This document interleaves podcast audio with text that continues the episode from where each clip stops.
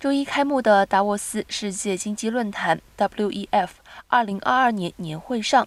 多国政商领袖表示，最为担忧的问题是全球经济面临的多重威胁。一些参会者指出了全球经济衰退的风险。在因应新冠疫情爆发而举行了两年的虚拟会议后，这是第一次举行面对面的会议。物价不断上涨，已经削弱了消费者的信心，动摇了世界金融市场，促使包括联准会在内的多国央行提高利率。